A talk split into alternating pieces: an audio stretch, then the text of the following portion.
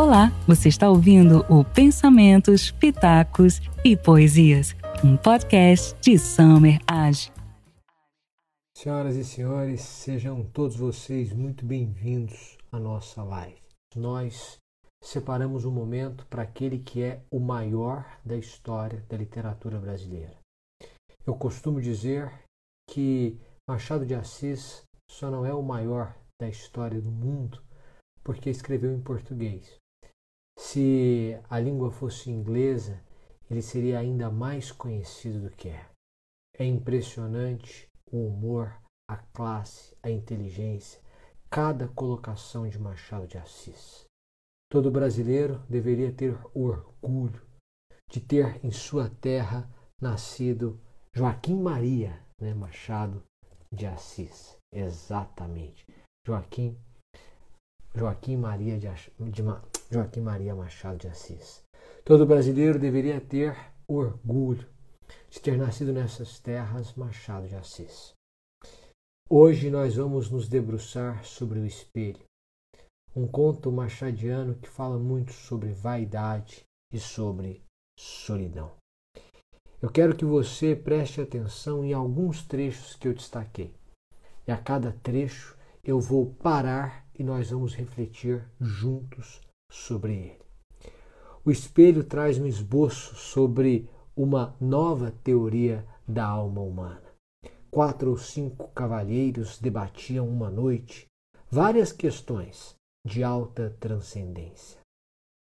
Então Machado de Assis diz assim: um deles, quatro ou cinco, porque um deles ficava calado, era o Jacobina. Um dos argumentadores pediu ao Jacobina alguma opinião uma conjetura, ao menos. Então ele começa. Em primeiro lugar, não há uma só alma, há duas. Duas? Nada menos de duas almas. Cada criatura humana traz duas almas consigo. Uma que olha de dentro para fora e outra que olha de fora para dentro. Espantem-se à vontade. A alma exterior pode ser um espírito, um fluido, um homem, muitos homens, um objeto, uma operação. Há casos, por exemplo, em que um simples botão de camisa é uma alma exterior de uma pessoa. Está claro que o ofício dessa segunda alma é transmitir a vida como a primeira. As duas, metafisicamente falando, se completam. É. Quem são como uma laranja. Quem perde uma das metades perde naturalmente metade da existência. E há casos não raros em que a perda da alma exterior implica a da existência inteira.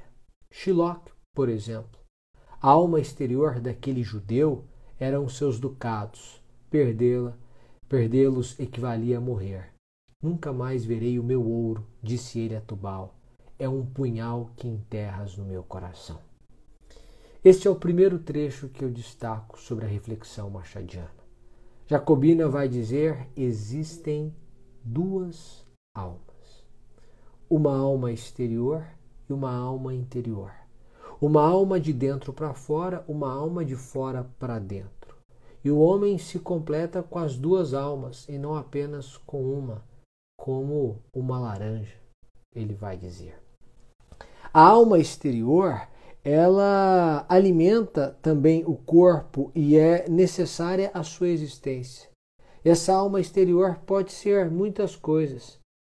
Ela pode ser um espírito, um homem, muitos homens, um objeto, uma operação, alguns ducados. O que ele quer dizer com isso? É que para as pessoas sempre há uma motivação externa que as mantém vivas e que de alguma maneira as alimenta para que internamente elas desejem continuar vivendo. De maneira que há duas, dois motores para o ser humano. um que é de dentro para fora e outro que é de fora para dentro. E o que vem de fora para dentro, diz ele, é tão relevante quanto o que vem de fora, de dentro para fora. Mais ou menos assim. Ele vai dizer: Shylock é um personagem de O Mercador de Veneza. Você que já leu O Mercador de Veneza comigo sabe disso. Ele é um judeu que faz de tudo para receber seus ducados e quando é cerceado de seus ducados, perde seus ducados, diz: Olha, vocês estão me matando na verdade. E o que ele está dizendo? Ele está dizendo: a alma exterior deste homem era o seu dinheiro. Se ele perdesse o seu dinheiro, ele perdeu, perderia a sua existência. Não são raros os exemplos de homem que, perdeu, que perderam sua alma exterior e que assim que perderam sua alma exterior, perderam a vontade de viver, a razão da existência. Você conhece alguém que, tendo perdido um bem, um nome, um patrimônio, um título, perdeu a vontade de viver? O que ele está dizendo é: a alma exterior desse homem é isso. É isso que de fora para dentro o influencia. E aí ele vai nos chamar a atenção para um ponto. Não raras vezes nós colocamos a nossa felicidade ou a nossa existência condicionada a algo exterior. Joaquim Maria Machado de Assis. Condicionada ao nosso exterior. E aí, quando você faz isso, a sua existência, pelo menos em grande medida, 50% dela, está dependendo de um fato alheio à sua vontade. Porque você pode perder um título, você pode perder um patrimônio, você pode perder um objeto, você pode perder o prestígio entre os homens, ou você pode perder um amor. Porque essa alma exterior pode ser uma pessoa, podem ser várias pessoas. Pode ser uma coisa, podem ser várias coisas, pode ser um dinheiro, pode ser um prestígio, um nome. E aí você começa a perceber com Machado de Assis que é, é comum, não raro, que homens não suportem a perda dessa metade da existência humana. Hegel vai dizer isso, é, vai, vai defender isso, e Sartre também, no prefácio de O Muro de Sartre, o, o, o, o escritor diz assim: Sartre e Hegel concordam com um ponto. A existência humana é uma luta de vida ou morte pelo reconhecimento. O homem traça uma luta de vida ou morte pelo reconhecimento. O tempo inteiro ele está buscando algum reconhecimento. Então ele quer reconhecimento, às vezes da família, às vezes no trabalho, muitas vezes nos dois. Ele quer um reconhecimento social, reconhecimento pelo que ele faz, reconhecimento pelo que ele é. Parece uma luta de vida ou morte por esse reconhecimento. Quando eu pego Hegel, quando eu pego Sartre e trago aqui para Machado de Assis, esse reconhecimento seria a ideia de alma exterior no espelho. E se eu perder essa alma exterior, eu perderei, eu perderei completamente a razão da minha existência. Por isso você não deve colocar a razão da sua existência naquilo que Machado chama de alma exterior, mas apenas na alma interior. Porque a alma exterior está susceptível à derrocada. É corruptível. Você pode perdê-la. Você pode ter firmado uma aliança com uma pessoa. E essa pessoa pode simplesmente desistir dessa aliança. Então você perderá a sua alma exterior naquele momento. Mas isso não pode tirar de você o gosto pela vida. E a perda de uma das almas, para usar a expressão machadiana, não pode fazer com que você abra mão da existência. Talvez essa, esse seu questionamento sobre a continuidade ou não da existência seja apenas o símbolo de que você tem dado uma importância sobremaneira àquilo que nós chamamos de alma exterior. Mas ele continua. Ele diz: agora é preciso saber que a alma exterior não é sempre a mesma. Há cavalheiros, por exemplo, cuja alma exterior nos primeiros anos foi um chocalho ou um cavalinho de pau, e mais tarde uma provedoria de irmandade, suponhamos. Preste atenção. Mudam as coisas, as ideias, as pessoas para as quais você dá importância ao longo da vida. Às vezes você está olhando e dizendo, gente, eu não acredito que com 18 anos, com 25 anos, com 30 anos, com 15 anos, eu me importava com a opinião dessas pessoas. E que eu deixei de agir porque eu queria o reconhecimento dessas pessoas. Mas lembre-se, lembre-se, a vida é uma luta de vida ou morte, a existência é uma luta de vida ou morte pelo reconhecimento. O que aconteceu dos seus 15 para os seus 30 anos simplesmente foi uma mudança daquilo que nós chamaremos aqui no texto de alma exterior. O que você tinha como alma exterior, como razão, motivação para sair da cama, busca constante, o reconhecimento, mudou. Era uma coisa, agora é outra. Era uma pessoa, agora é outra. Era uma ideia, agora é outra. O que nós esperamos é que essa mudança daquilo que você chama de alma exterior seja para melhor. Porque não raras vezes o que nós percebemos é o seguinte: nós percebemos que as, os defeitos dos outros roubam de nós as nossas qualidades. Às vezes você é uma pessoa boa, você gosta de ajudar, você é uma pessoa fraterna. E de repente você percebe que aquela pessoa fez muito mal a você. Então, em razão do defeito dela, no, com, em um próximo relacionamento, o próximo herda as dívidas do anterior.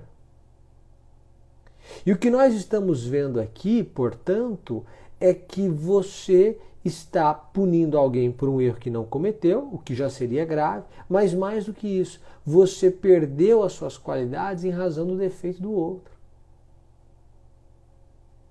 Agora, o que Machado está dizendo é: você vai mudar o objeto da sua, a, do seu ânimo, a chamada alma exterior, ao longo da vida. Por um tempo é o pai, depois é seu filho. Às vezes é você. Quando você é adolescente, a sua alma exterior é a sua reputação perante os outros, é o que você quer aparecer, como você quer aparecer. Mas e se parecer e aparecer perdessem a relevância no dicionário da sua vida? De repente você é pai, você é mãe. E então a sua alma exterior passa a ser seu filho. Ele é a razão de você sair da cama trabalhar, se dedicar e desejar crescer. Ao longo da sua existência, as coisas pelas quais você luta ou a sua alma exterior, essas coisas serão diferentes. Mas o que eu quero pedir a você é que o próximo objeto a ser considerado a sua alma exterior, que ele seja mais nobre do que o anterior.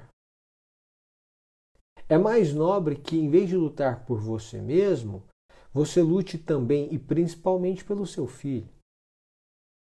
É mais nobre do que, que em vez de você buscar aplausos das pessoas ali na sua cidade, que você busque efetivamente mudar vidas de pessoas na sua cidade ou fora dela. Porque de certa forma, a alma exterior pode ser preenchida pela sua vaidade. Mas pode ser por outro motivo também, mas pode ser preenchida, preenchida pela sua vaidade. sempre haverá uma motivação de fora para dentro para você agir. É o que nós chamamos de alma exterior. Essa alma exterior pode sucumbir. Você pode perder o objeto. Mas não faça com que isso conduza você a abrir mão da sua existência como um todo. Porque uma nova alma exterior pode surgir. E aí ele conta ao Jacobina uma história dele. Preste atenção, porque eu tenho um destaque bem importante aqui. Ele diz assim: Eu tinha 25 anos, era pobre e acabava de ser nomeado alferes da Guarda Nacional. Não imaginam o acontecimento que isto foi na nossa casa. Minha mãe ficou tão orgulhosa, tão contente, chamava-me o seu alferes. Primos e tios, foi tudo uma alegria sincera e pura. Na vila, note-se bem, houve alguns despeitados, choro e ranger de dentes, como na escritura.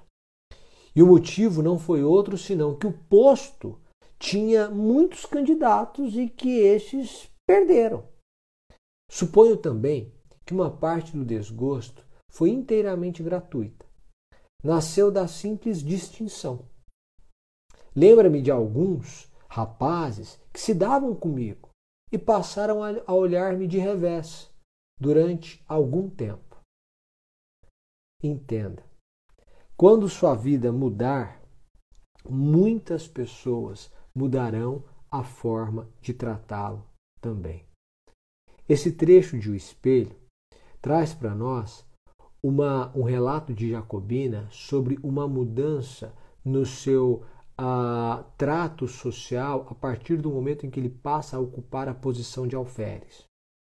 Ele vai dizer: Olha, eu virei alferes e de repente, primeiro, a minha mãe era um orgulho só. Ela só me chamava de o seu alferes. Os meus tios foi uma festa. Só que, para além desse prestígio social, de pessoas que ficaram felizes ou de pessoas que passaram a puxar o meu saco, houve dois grupos de pessoas que deixaram de gostar de mim. Um desses grupos era o grupo que concorria comigo gente que queria ocupar a posição que eu ocupo. E aí, na disputa, eu venci e essas pessoas passaram a não gostar de mim simplesmente porque eu ocupa, passei a ocupar uma posição que era do desejo delas. E um segundo grupo que passou a não gostar de mim gratuitamente, só porque eu me dei bem na vida.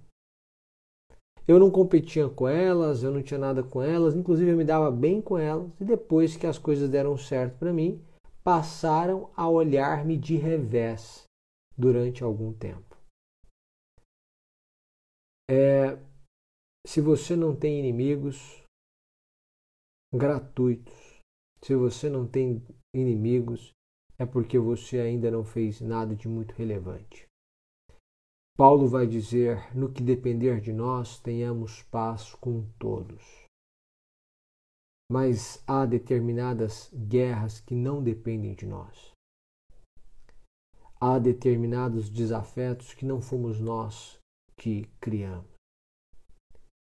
Eles apareceram, eles nos acusam, eles é, nos é, condenam, eles ah, mentem contra nós simplesmente porque nós ocupamos uma posição, ou que eles gostariam de ocupar, ou que revela a falta de aptidão deles para um destaque na área desejada por ele.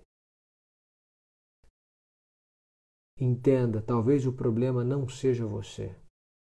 Não é uma falha do seu caráter. Não é que você seja uma má pessoa. Pelo contrário, você é uma boa pessoa que vem se dedicando e vem crescendo de alguma forma.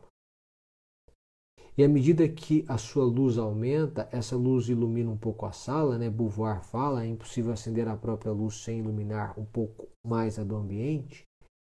Algumas pessoas que estavam ali escondidas começam a perceber a sua luz. E em vez de gozar dessa luz e aprender a enxergar coisas que elas não enxergavam, elas, precisam, elas preferem a cegueira causada pela inveja. E a inveja é um pecado capital. E o pecado capital é um pecado que produz juros, ou seja, pecados menores. O homicídio, por exemplo, não é um pecado capital, porque ele se encerra ali, mas a inveja é. A inveja produz frutos.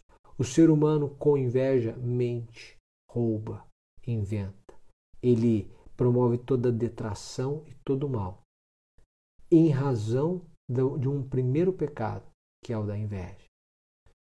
O que Machado está dizendo é o simples fato de você prosperar criará para você inimigos, ou porque eles disputam com você, ou disputaram com você, ou porque eles não são tão bem sucedidos quanto você.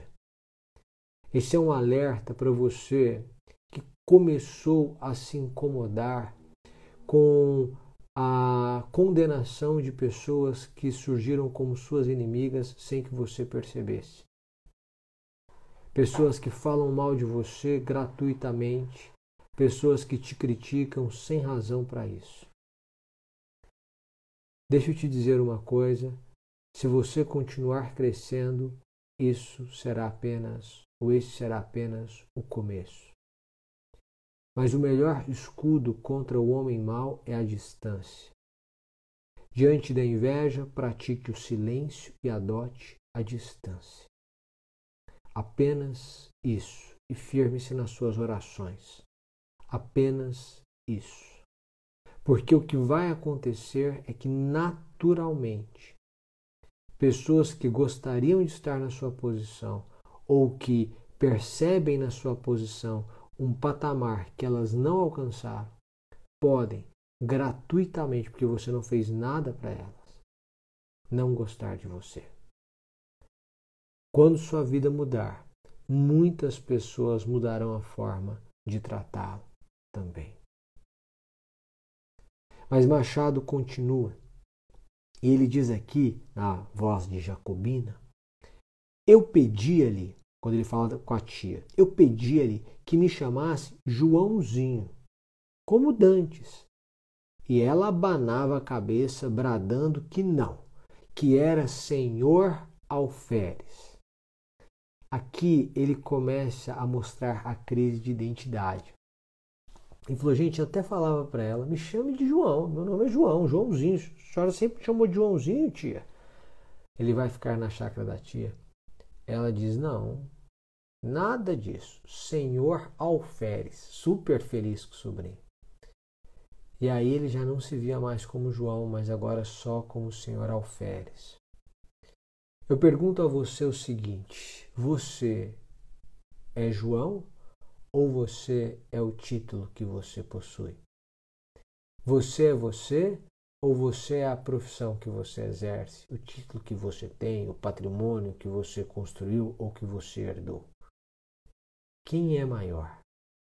Você ou o que você faz? Você ou o símbolo que você carrega? E eu digo isso com muita tranquilidade porque há um mês, exatamente um mês e um dia, eu pedi a exoneração de um cargo que me dava um título. E para perguntar isso a vocês, eu precisei responder isso a mim mesmo. Quem é maior? Você ou o título que você possui?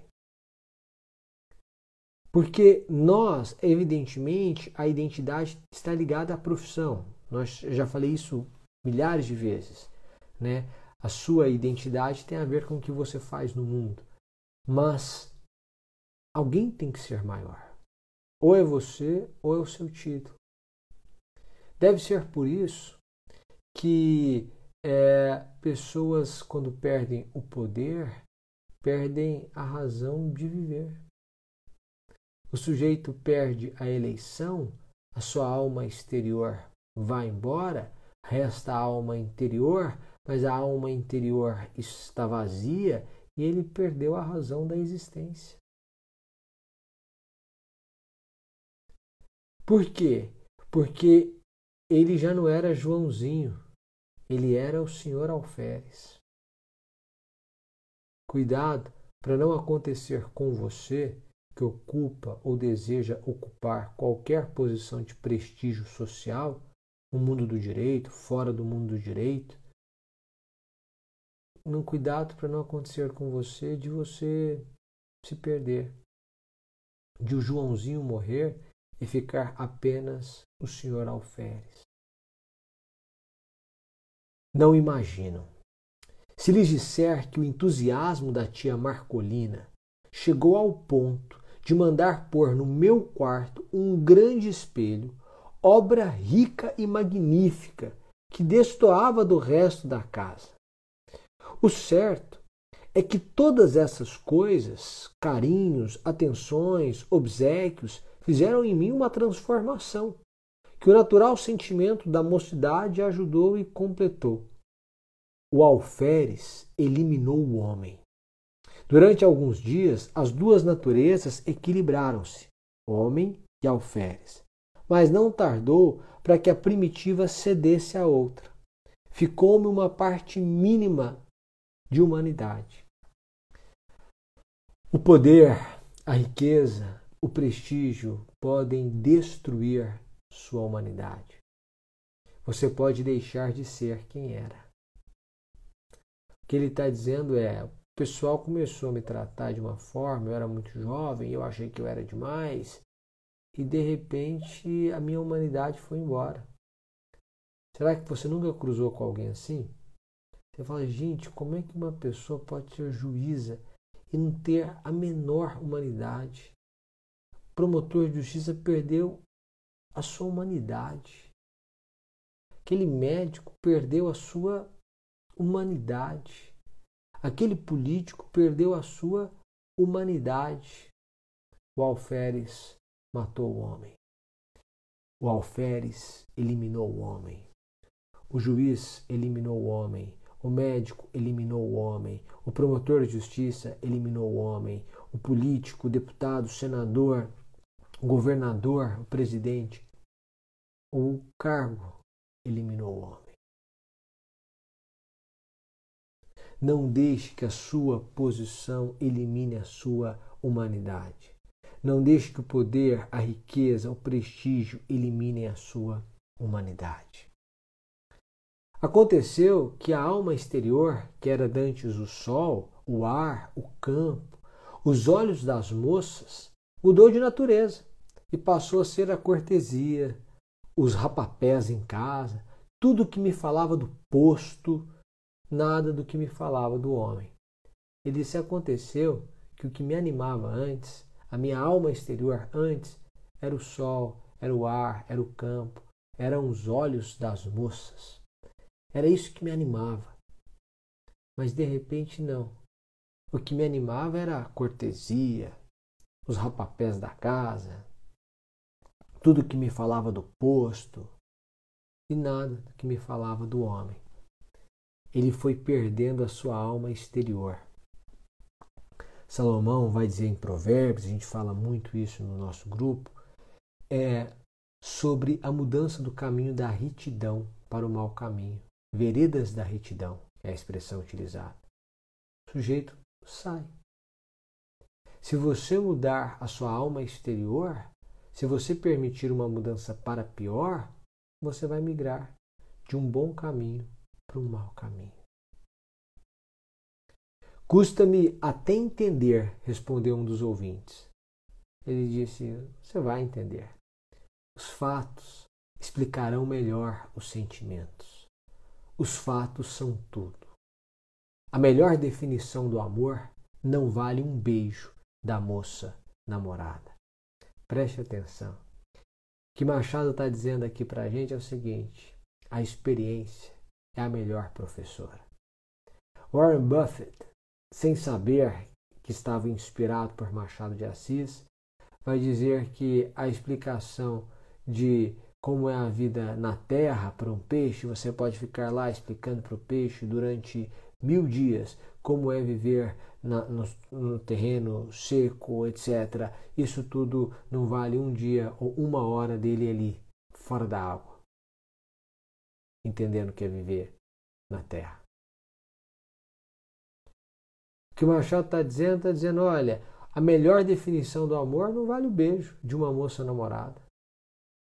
O que, que é o amor? O que, que é estar apaixonado? Olha, quando você tiver e dar um beijo, você vai entender. Toda a explicação que eu te der vai ser nada. Porque os fatos explicam melhor os sentimentos. Ora, um dia, a tia Marcolina recebeu uma notícia grave. Uma das suas filhas, casada com um lavrador residente ali, residente dali a cinco léguas, estava mal, à morte. Adeus, sobrinho, Adeus, alferes. Era a mãe extremosa. Armou logo uma viagem, pediu ao cunhado que fosse com ela e a mim que tomasse conta do sítio. Confesso-lhes que desde logo senti uma grande opressão. Alguma coisa semelhante ao efeito de quatro paredes de um cárcere, subitamente levantadas em torno de mim. Era a alma exterior que se reduzia. Estava agora limitada a alguns espíritos locais. O vaidoso, sem aplauso, não é ninguém. Qual é o problema dele? É que com a tia embora, com o cunhado indo embora, todo mundo aplaudia, chamava de senhor alferes, ele era o tempo todo aplaudido. De repente, ninguém. E ele disse: a alma exterior se reduzia. Porque o que motivava ele era essa cortesia, esse glamour, esse prestígio. E de repente o glamour, o prestígio, a cortesia não existiam mais. E ele foi se sentindo sufocado. O vaidoso, sem aplausos, não é ninguém. Ouçam-me. Na manhã seguinte, achei-me só. Os velhacos, seduzidos por outros, eram os escravos, ou de movimento próprio, tinham resolvido fugir durante a noite. E assim o fizeram. Fiquei triste por causa do dano causado à tia Marcolina. Fiquei também um pouco perplexo, não sabendo se devia ir ter com ela para lhe dar a triste notícia ou ficar tomando conta da casa. Adotei o segundo alvitre. Para não desamparar a casa e porque se minha prima enferma estava mal, eu ia somente aumentar a dor da mãe, sem remédio nenhum. O que, acontece? A tia foi cuidar da, da filha, que estava à beira da morte. Aí os escravos fugiram. Falou, gente, se eu for lá agora contar para ela que os escravos fugiram, o que vai mudar na vida dela? Nada. Só vou acrescentar mais dor à dor e sem remédio. Em alguns momentos, se você não for ajudar, cale-se. Fique calado. É o ideal mesmo. Fique calado. Ah, não tem o que falar, não tem como ajudar, fique calado. Em algum momento você terá a oportunidade de falar, mas no momento oportuno. Porque a depender do momento, não dá para você falar. Você só vai aumentar a dor e sem remédio algum. Tenha a sabedoria de saber qual o momento oportuno para falar. Minha solidão tomou proporções enormes. As horas batiam de século a século no velho relógio da sala. A minha solidão tomou proporções enormes. Qual a consequência? As horas batiam de século a século. O tempo não passa. A solidão paralisa a vida. É isso que Machado está dizendo. Ele está dizendo: olha, eu vou dizer uma coisa para você: a solidão paralisa a vida. A solidão tomou proporções enormes. E de repente, cada hora era um século. Quando a gente está feliz, cada século é uma hora. E quando a gente está triste, solitário, cada hora é um século. Talvez essa sua tristeza ou essa sua sensação de que o tempo não passa é só causada pela solidão. Talvez seja o momento de você despertar dessa solidão, de você se ajudar. Sartre, em um muro, vai dizer: não é possível é, fazer a felicidade de alguém contra a sua vontade. Se você não se ajudar, todas as outras ajudas serão em vão.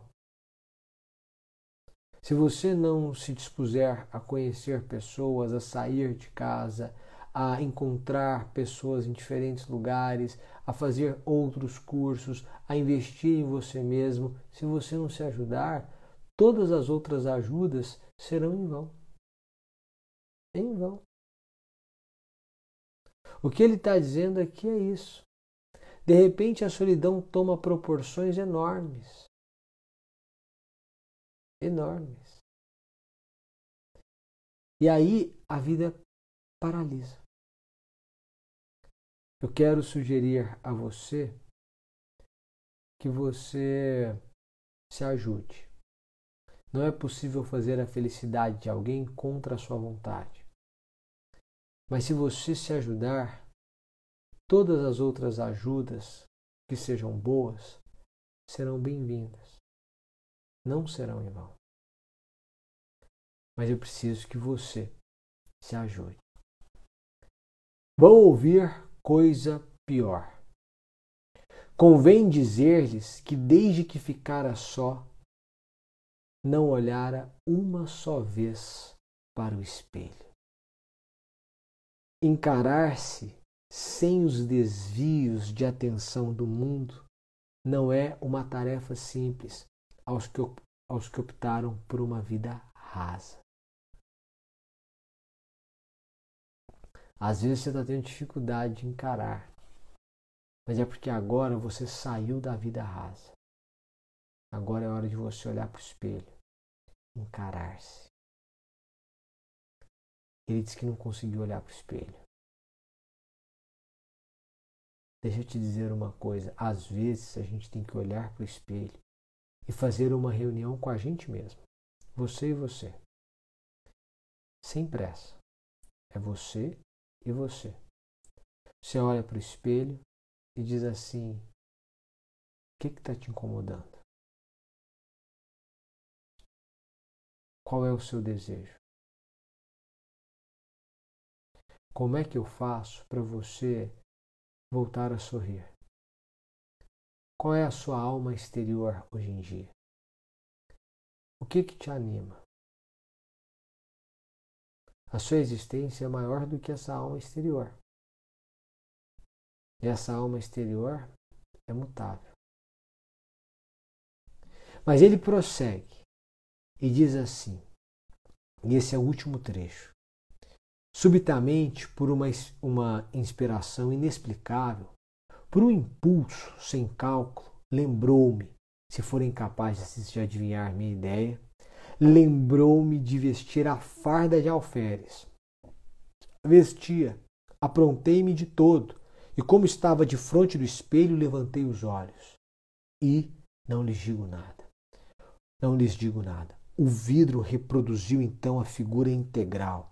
Nenhuma linha de menos, nenhum contorno diverso. Era eu mesmo o alferes que achava, enfim, a alma exterior. Daí em diante fui outro. Cada dia, a uma hora certa, vestia-me de alferes e sentava-me diante do espelho, lendo, olhando, meditando. No fim de duas ou três horas, despia-me outra vez. Com este regime, pude atravessar mais de seis dias de solidão sem o sentir. A vaidade lhe roubou a racionalidade porque você precisa ser visto, você precisa ser admirado. E você, para ser visto, para ser admirado, para ser aplaudido, é capaz de tudo. O que ele está dizendo para a gente aqui é o seguinte: no fim das contas, eu tive que ficar me aplaudindo no espelho, vestindo um uniforme, para me lembrar de quem eu era, e como ninguém me aplaudia, pelo menos eu me via ali e aquilo era, era um aplauso. Deixa eu te dizer uma coisa. Eu quero que você faça de uma forma diferente. Eu quero lembrá-lo que você é maior do que o título que você tem ou o título que você almeja. Quero dizer a você que o encontro da sua pessoa com o espelho não pode ser um desastre. Tem que ser um momento em que você se lembra da alma interior, em que não é o alferes que elimina o homem, é o homem que elimina o alferes. É você. É você que é maior do que a sua posição. É você que é maior do que o prestígio, o aplauso, o dinheiro, o patrimônio ou qualquer coisa. É preciso tomar o caminho inverso do Jacobina. E assim você vai ter uma realidade muito diferente, porque é uma realidade com coerência, em que você é capaz de tudo, você pode crescer, você pode lutar, tudo desde que licitamente, mas você não vai perder sua humanidade. Se você gostou dessa live, se de alguma forma você foi tocado, eu peço que você dê um print e me marque nos stories aí e chame mais gente para assistir. Mais uma vez, muito, muito, muito obrigado pela presença de todos vocês. Um grande abraço, me acompanhe aí nos stories e no perfil. Até mais, pessoal. Tchau, tchau. Esse conteúdo foi extraído da live do professor Summer em seu perfil pessoal no Instagram. Obrigada e até a próxima!